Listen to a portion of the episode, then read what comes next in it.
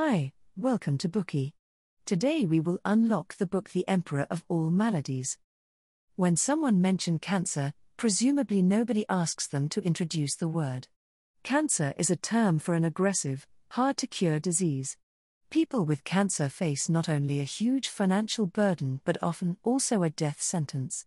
According to data released by the World Health Organization, in 2015, 8.8 million deaths were attributable to cancer globally, and nearly one sixth of all deaths were caused by cancer.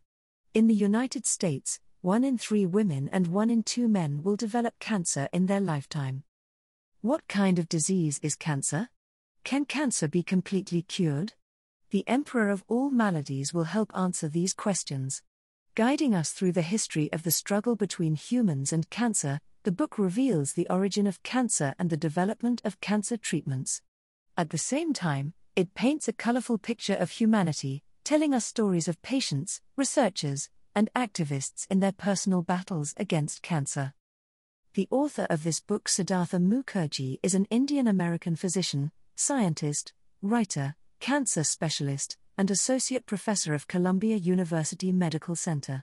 He wrote this book to answer a question asked by his patient, who was battling a severe abdominal cancer. Her cancer had relapsed and she had to go through another treatment. At some point, the patient said, Well, I'm willing to go on, but in order to go on, I need to know what it is I'm battling. The author took six years to study the historical events, professional literature, media reports, patient interviews, and a host of other materials to answer her question, and ended up writing this book.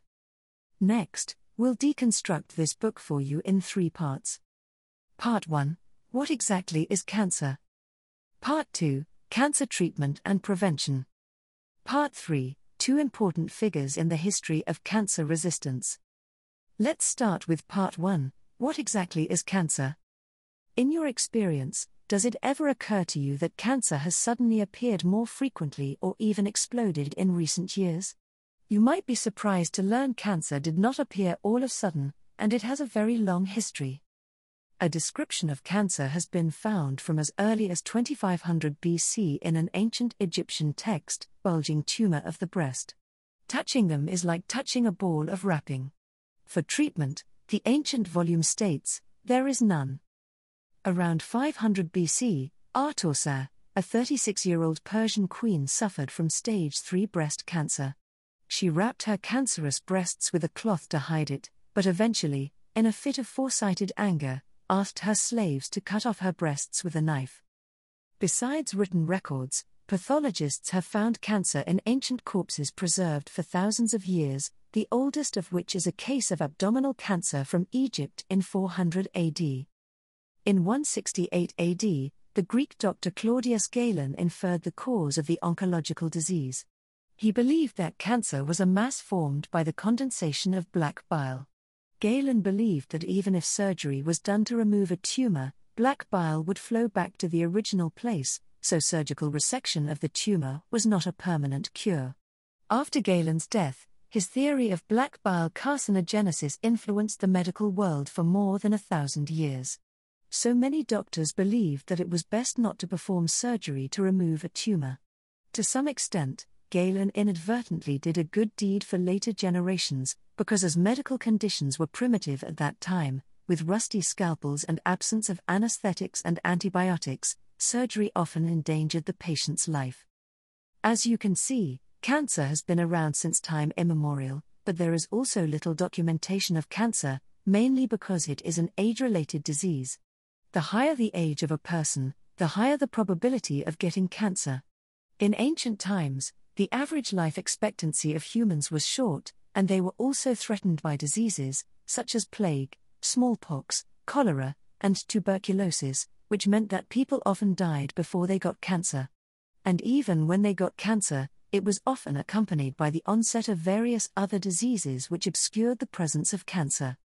In the 19th century, the discovery and spread of antibiotics changed the face of public health and disease treatment. The incidence of diseases such as typhoid fever, tuberculosis, and smallpox was decreasing, but the number of deaths from cancer climbed. In the United States, from 1900 to 1916, the mortality rate of cancer increased by 29.8%, slightly higher than that of tuberculosis. By 1926, cancer had become the second most common cause of death in the United States, after heart disease. People often attribute the cause of cancer to the transition of civilization, and it is believed that the rush and disorder of modern life stimulate pathological changes in the body. But actually, it is the advancement of civilization that prolongs people's lifespan, and thus exposes cancer. With the surge in the incidence of cancer, people began to study the pathogenesis of the disease. In the 1850s, most scientists believed that cancer was the inflammatory response of the immune system to a damaged tissue, which caused cells to proliferate and led to the generation of malignant cells. For example, the death of a patient with leukemia was attributed to an abscess or infection by doctors. It was pathologist David Paul von Hansemann who first saw that chromosomes in cancer cells had abnormal shape, unlike those in normal cells. He then proposed that the real aberration occurred on the structure of the chromosomes inside cancer cells, suggesting that it was the cancer cells themselves that caused the problem. But von Hansemann could not prove whether the, the abnormal shape of the chromosomes were the cause or effect of cancer. Following this, Theodore Boveri carried out an experiment on urchin eggs, and observed cells that had abnormal chromosomes failed to develop. He thus concluded that chromosomes carried crucial information for normal cell development and growth. Then he extended this conclusion to the cause of cancer, proposing a bold theory that chromosomal abnormalities are the cause of the pathological growth of cancer. Around the same time, Peyton Rous of Rockefeller College discovered that cancer in chickens was caused by a virus, later called Rous sarcoma virus. This was seen a contradiction to the theory proposed by Boveri. Viruses are pathogens, foreign invaders, while chromosomes are internal entities of the human body. Surely these two opposing entities could not be the cause of the same disease? As such, at the beginning of the 20th century, scientists' views on the mechanism of cancer still wobbled between viruses and chromosomes. Before all the dispute about the origin of cancer, in the 1860s, Gregor Mendel had published his pea experiment inheritance theory. The theory holds that genetic traits are transmitted by independent information packets, and organisms transmit instructions from a cell to offspring by transferring these information packets. Botanists later called this unit a gene. Then, in 1915, there was a breakthrough in genetic research by embryologist Thomas Hunt Morgan, namely the discovery that chromosomes contain genes. Morgan's student George Beadle, together with a biochemist Edward Tatum, would later discover that genes provide the instructions to synthesize proteins, the workhorse performing the majority of cellular functions.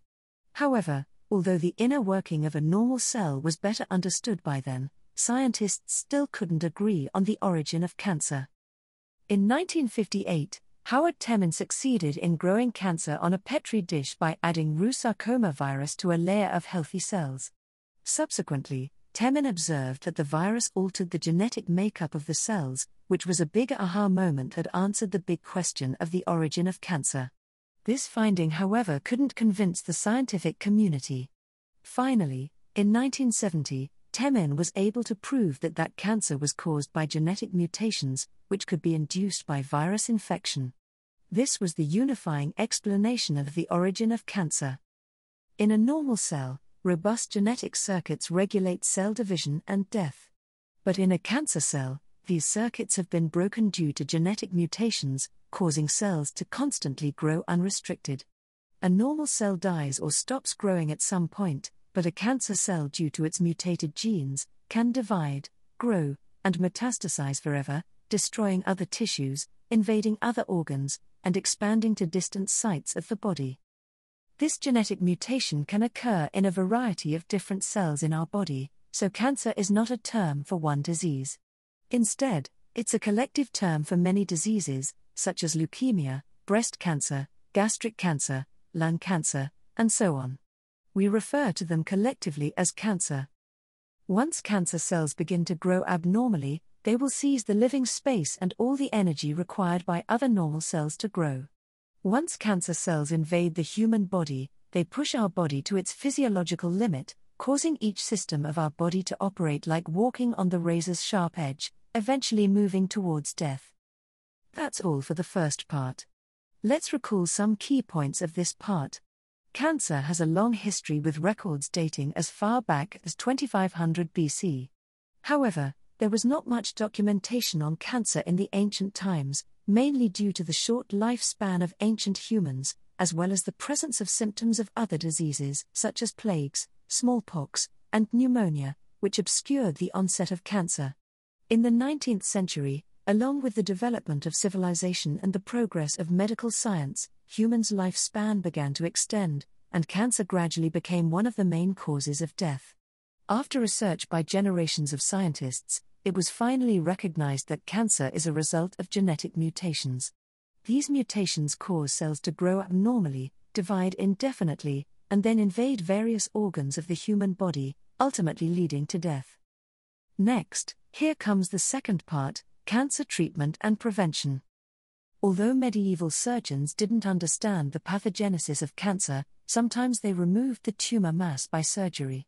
Of course, like we just mentioned, the mortality rate from this procedure was forbidding due to the poor medical conditions. It wasn't until the invention of anesthesia and sterilization between 1846 and 1867 that surgery was finally freed from the constraints of medieval medicine. By the mid 1890s, surgeon Billroth had performed resection surgery on 41 patients with gastric cancer with a success rate of 46%.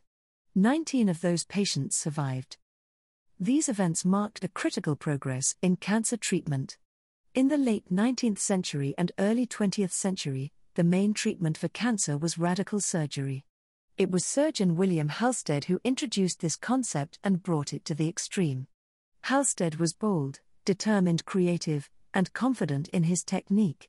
To uproot cancer from its very source, Halsted removed patients' breast, ribs, and other tissues in the thoracic cavity, as well as axillary and subclavian lymph nodes. This was indeed an extremely radical surgery, because it was permanently destroying the patient's body. But Halsted believed that it was acceptable to remove a part of the body in order to preserve the patient's life.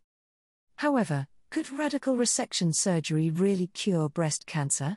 The answer, unfortunately, is no. One statistic showed that after the radical resection of 76 breast cancer patients, only 40 patients survived for three years, while the other 36 patients died of cancer less than three years after surgery.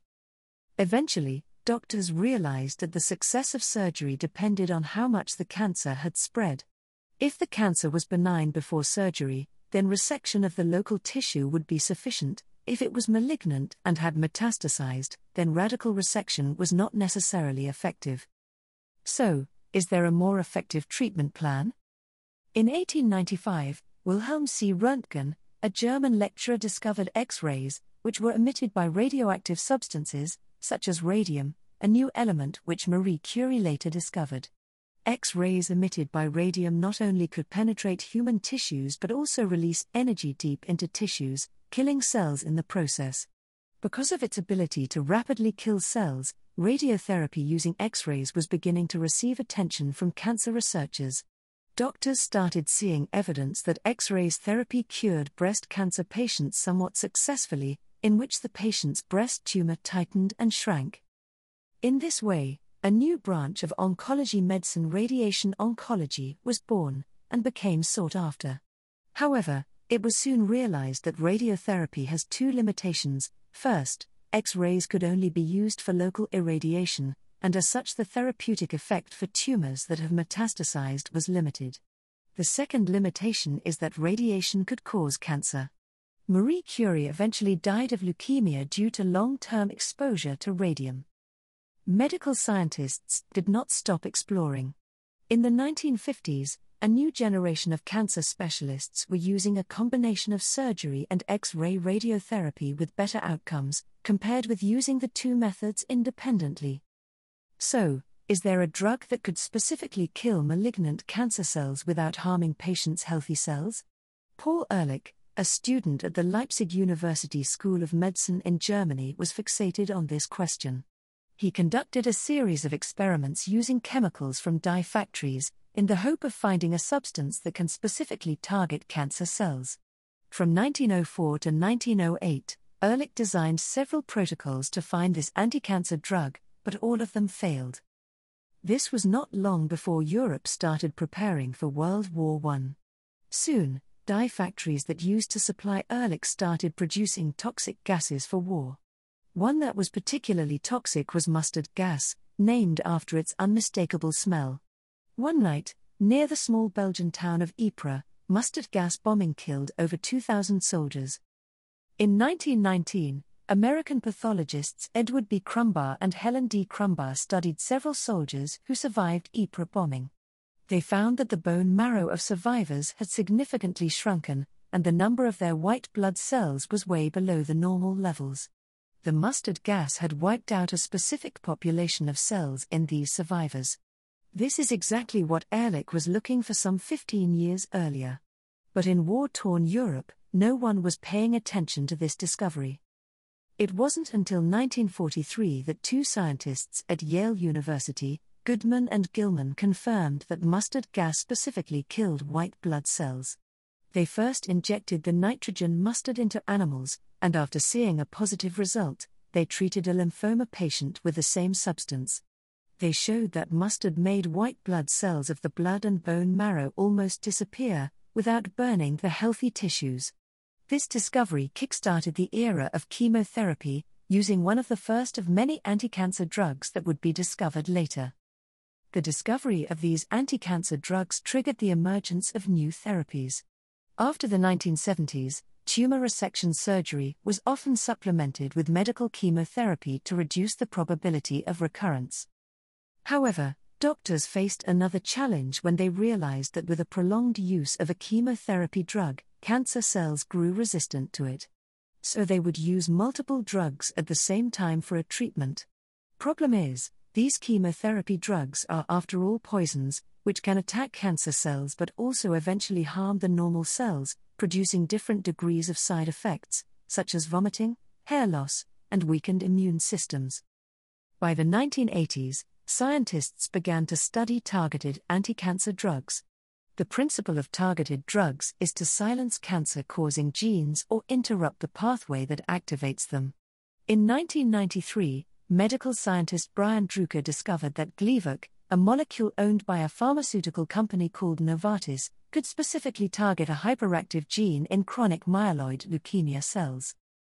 Druker had to beg Novartis to develop Gleevec because there were only a few thousand patients with chronic myelogenous leukemia each year in the United States. Clinical trials cost a lot of money, and Novartis believed that they wouldn't make any profit from this drug due to the low incidence of the disease. So they refused to develop Gleevec, with excuses that it would not be effective, too toxic, and would not make any money. After several setbacks and persuasions by Druker, in 1998, Novartis finally gave in and agreed to synthesize Gleevec, only enough for Druker to carry out clinical trials on 100 patients. Luckily, the efficacy of Gleevec was soon evident. Out of the 54 patients that Druker tested the drug on, 53 showed a positive response within a few days of taking the drug. Since then, Gleevec has been widely used for the treatment of chronic myeloid leukemia patients with significant effect. Now, Cancer specialists often use the terms pre Gleevec era and post Gleevec era to refer to different periods when discussing chronic myelogenous leukemia. In the pre Gleevec era, the preferred therapy for chronic myelogenous leukemia was bone marrow transplantation. Doctors would tell patients that they had got a very bad disease and that they probably had a few years to live. In the post Gleevec era, doctors would tell patients that they have a manageable leukemia with excellent prognosis they can resume their lives as long as they take Gleevec. By the time Mukherjee wrote this book, about a decade after the birth of Gleevec, the National Cancer Institute had listed 24 targeted anti cancer drugs. More than a dozen other drugs were being developed.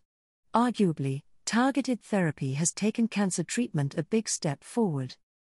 However, humans have not yet fully conquered cancer, there are many types of cancer for which we don't have the perfect cure. Therefore, cancer prevention is extremely important. So far, Cancer prevention mainly relies on the identification of the cause of cancer using two approaches. One involves large scale retrospective studies on a population to associate certain cancer with risk factors. For example, in the 1940s, Doll and Hill carried out interviews with a group of lung cancer patients and a group of control patients without cancer in London. As a result, they identified smoking as a risk factor for lung cancer through the other approach involves experiments to identify carcinogens based on their ability to cause bacterial mutations or stimulate carcinogenesis in humans.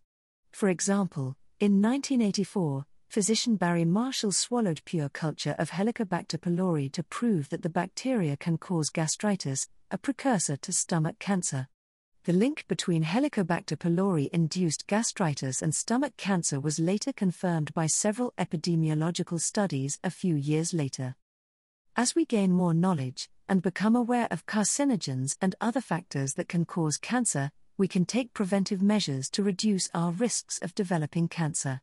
For example, we can quit smoking, minimize eating processed food and drinking alcohol, or minimize exposure to radiation.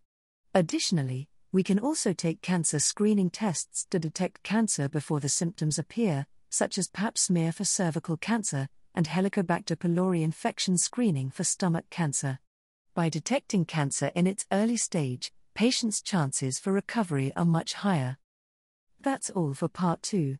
In the late 19th century, the invention of anesthesia and disinfection allowed doctors to perform resection surgery with higher success rate. Doctors were now able to operate on cancer patients, and this led to radical surgery gradually becoming popular. But soon they realized that this extreme approach could not eradicate cancer that had metastasized. Then, in the 1940s, one of the first anti cancer drugs, nitrogen mustard, was discovered, marking the start of the era of chemotherapy. In the 1970s, tumor surgery was often complemented with chemotherapy. As chemotherapy proved to be taxing on human body, scientists started to develop targeted anti-cancer drugs. The first of such drugs was Gleevec. At this point, the treatment of cancer included surgery, radiotherapy, chemotherapy, and targeted drug therapy. Although there are many treatment options now, humans have not fully conquered cancer. Our best bet is thus cancer prevention. There have been many research conducted to identify the risk factors of cancer and carcinogenic agents. These studies inform us about, among others, the danger of smoking and the importance of physical examinations for early cancer detection. Next, in the third part, let's talk about the two outstanding figures in the history of cancer resistance. Throughout history, from Persian Queen Atossa, who made her slaves remove her cancerous breasts, to the conservative treatment of Claudius Galen, to today's local operations, radiotherapy, and targeted therapy, cancer treatment continues to advance. Humans have been able to make this progress not only through the contribution of scientists, pathologists, and medical doctors, but also patients and healthy people who voluntarily participate in trials of new drugs or raise money for cancer research. Without these practitioners and volunteers, it wouldn't have been possible to find any cure for cancer. Here, let us introduce you to two important persons and their important work in the history of cancer resistance in the United States. The first is Sidney Farber, the father of modern chemotherapy. And the second is Mary Lasker, a famous socialite in Manhattan and a fairy godmother of medical research. Sidney Farber was a pathologist whose job involved dissecting specimens, performing autopsies, identifying cells, and diagnosing diseases in the semi basement of Boston's Children's Hospital, but he never treated patients. He spent 20 years studying human tissues and cells, and was promoted to the directorship of the Department of Pathology at the Children's Hospital, after which he began trying to seek further breakthroughs from studying inanimate specimens to treating patients he sought to use the knowledge obtained from pathological specimens to design new treatments for leukemia. There are two types of leukemia, namely chronic leukemia and acute leukemia. Acute leukemia is further divided into acute myeloid leukemia and acute lymphoblastic leukemia. In children, the most common type is acute lymphoblastic leukemia, which is almost always rapid and fatal. The book cited a case of a five year old girl who was initially lethargic at school and developed red bruises on her skin, so she was taken to the clinic. The next day, however, she began to complain of a stiff neck and developed a high fever. At dusk, the little girl vomited blood and fell into a coma. On the third day, the little girl suddenly died. At that time, acute leukemia was the source of confusion and frustration for many doctors. After more than a century after its discovery, leukemia was still an incurable disease. A medical journal once described leukemia coldly as diagnosis, blood transfusion, go home and die. On September 6, 1947, Sidney Farber began a clinical experiment with a two year old patient named Sandler, who suffered from acute lymphoblastic leukemia. Earlier, inspired by past findings on the treatment of anemia, Farber had tried using folate to treat leukemia patients. But instead of curing the disease, folate accelerated it. This time, Farber thought of using antifolate to slow down the cancer.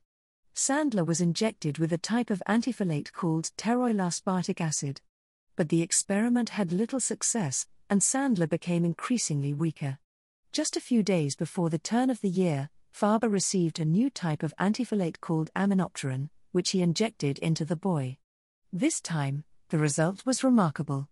The number of white blood cells in the boy first plateaued and then began to decline. By New Year's Eve, the number of white blood cells finally approached normal levels. Although the cancer cells did not disappear completely, Sandler's condition significantly improved, an important turning point in the fight against leukemia. This gave people hope that acute leukemia could be cured. After this first success, Farber saw more children with acute lymphoblastic leukemia. He confirmed that aminopterin treatment were able to relieve these children's symptoms to various degrees. Two boys could even go back to school, he published his discovery on New England Journal of Medicine in June 1948, just a few months after the publication of Gilman and Goodman's paper on nitrogen mustard. However, in cancer, remission does not always equals victory. After a few months of symptom relief with antifolate treatment, the cancer would ultimately relapse in these children, sidestepping the effect of the miracle drug. Sandler, the first boy who received antifolate treatment, died in 1948 after a few months of remission. Farbers failed to completely cure leukemia with antifolate. But, albeit temporarily, he made an aggressive systemic cancer disappear with an aggressive chemical drug therapy, which was an unprecedented breakthrough for cancer. The discovery of antifolate as an anti-cancer drug to treat acute leukemia was Farber's first contribution to the development of cancer treatment. The second contribution that Farber made was through advocating for cancer research. Farber hoped to develop a drug that could kill cancer cells without harming normal cells. However, he suffered alienation from the Children's Hospital due to the failure of his first experiment using folate to treat leukemia and the short lived effect of the second attempt using antifolate. While he wanted to create a powerful platform, a research hospital dedicated to children's cancer, in order to speed up the development of treatment, the hospital no longer gave him support. A lack of money and connections was a major problem for Farber. As luck would have it, a group of men from show business toured his laboratory looking for a children charity project. With their help, Farber raised $231,000 through a radio broadcast telling the story of Jimmy, a child being treated for a lymphoma. More money poured into Jimmy Fund later, which Farber used to establish his children cancer hospital. This made Farber realize that the campaign against cancer was much like a political campaign. It required idols, mascots, images, and slogans. Therefore, to continue to advance cancer research, promotion was necessary. Farber's vision was far larger than the hospital he built. He wanted to drive a political change in curing cancer. Farber needed a force that would far exceed the Jimmy Fund in terms of influence, organizational power, and money. This force, Farber would soon find in a person who is Mary Lasker. Mary Lasker was an enterprising and well connected Manhattan socialite. She was married to a businessman and advertising wizard Albert Lasker. Both of them, being extraordinary networkers, had a wide range of social circles and powerful contacts. After losing her mother to heart attack, Mary Lasker began her exploration of healthcare philanthropy. Appalled at the lack of knowledge in disease treatment, she made it her mission to fight heart attacks and cancer. Using her influence, and with her husband as her supporter and advisor, she raised a lot of money from private donors and politicians to fund medical research. In just a few years, she had become what the media called the fairy godmother of medical research. In 1943, Mary Lasker became acquainted to the American Society for the Control of Cancer, or ASCC for short. Disappointed with the rigid and dying state of the social club, she began working on her own on a media campaign against cancer, and later on set out to reform this organization. Within five years, she overhauled the entire structure of ASCC, replacing all of the board members with businessmen, and turning it into an effective lobbying machine. Mary Lasker's next target was the Congress, and for that, what she needed was an ally from the scientific community to launch a war on cancer. She would find her ally in Sidney Farber. Farber and Lasker found the perfect partner in each other, and they worked together for decades to change the political landscape of cancer research in the United States. In the end, although their dream of setting up a NASA for cancer was crushed in the Congress, a cancer bill was passed in December 1971, securing a total of 1.5 billion US dollars authorized for cancer research over the following 3 years. We just listened to the third part of this Bookey. Now, let us have a systematic review of what we have learned today. In the first part, we talked about the long history of cancer, dating back to as early as 2500 BC, the earliest written record of cancer. In the 19th century, Along with the development of civilization and the progress of medical science, human lifespan extended, and cancer gradually became one of the main causes of death. After research by generations of scientists, it was finally recognized that cancer is a result of genetic mutations. These mutations cause cells to grow abnormally, divide indefinitely, and then invade various organs of the human body, ultimately leading to death. In the second part, we learned that in the late 19th century, the invention of anesthesia and disinfection allowed doctors to perform resection surgery on cancer patients with higher success rate. Radical surgery gradually became popular, but soon doctors realized that this extreme approach could not eradicate cancer that had metastasized. Then, in the 1940s, one of the first anti cancer drugs, nitrogen mustard, was discovered, marking the start of the era of chemotherapy. In the 1970s, surgery was often complemented with chemotherapy. As chemotherapy proved to be taxing on human body. In the 1980s, scientists began working on the development of targeted anti-cancer drugs. The first of such drugs was Gleevec. At this point, the treatment of cancer includes surgery, radiotherapy, chemotherapy, and targeted drug therapy. Although there are many treatment options now, humans have not fully conquered cancer. Our best bet is thus cancer prevention. Studies identifying carcinogens and risk factors for cancer inform us about, among others, the danger of smoking and the importance of physical examinations for early cancer detection. In the last part, we talked about two important figures in the history of anti-cancer campaign in the United States. One was Sidney Farber, the father of modern chemotherapy, who discovered antifolate as an anti-cancer drug to treat acute lymphoblastic leukemia. The second one was Mary Lasker, a socialite in Manhattan, who used her influence and business savviness to raise funds for cancer research and run anti-cancer campaigns. Farber and Lasker worked together for decades to change the political landscape of cancer research funding in the US, and as a result, a bill was passed in the Congress, authorizing a considerable sum of money for cancer research. In the fight against cancer, defeat is more common than victory. But humans have not given up. Scientists, pathologists, and medical scientists are still tirelessly working on advancing cancer treatments. Cancer is an intricate disease, and cancer cells are highly susceptible to drug resistance. Therefore, in the war against cancer, we need people from all walks of life to continuously work together to advance our understanding of cancer and innovate to catch up with the pace of cancer. Schatz, ich bin neu verliebt. Was? Da drüben. Das ist er. Aber das ist ein Auto. Ja, eben. Mit ihm habe ich alles richtig gemacht. Wunschauto einfach kaufen, verkaufen oder leasen. Bei Autoscout24. Alles richtig gemacht. Wie baut man eine harmonische Beziehung zu seinem Hund auf? Puh, gar nicht so leicht. Und deshalb frage ich nach, wie es anderen Hundeeltern gelingt, beziehungsweise wie die daran arbeiten. Bei Iswas Dog reden wir dann drüber. Alle 14 Tage neu mit mir, Malte Asmus und unserer Expertin für eine harmonische Mensch-Hund-Beziehung, Melanie Lippisch. Iswas Dog mit Malte Asmus. Überall, wo es Podcasts gibt.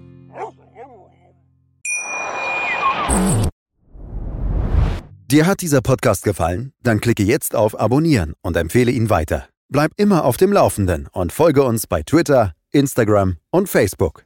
Mehr Podcasts findest du auf meinpodcast.de. Schatz, ich bin neu verliebt. Was? Drüben. Das ist er. Aber das ist ein Auto. Ja, eben. Mit ihm habe ich alles richtig gemacht. Wunschauto einfach kaufen, verkaufen oder leasen. Bei Autoscout24. Alles richtig gemacht.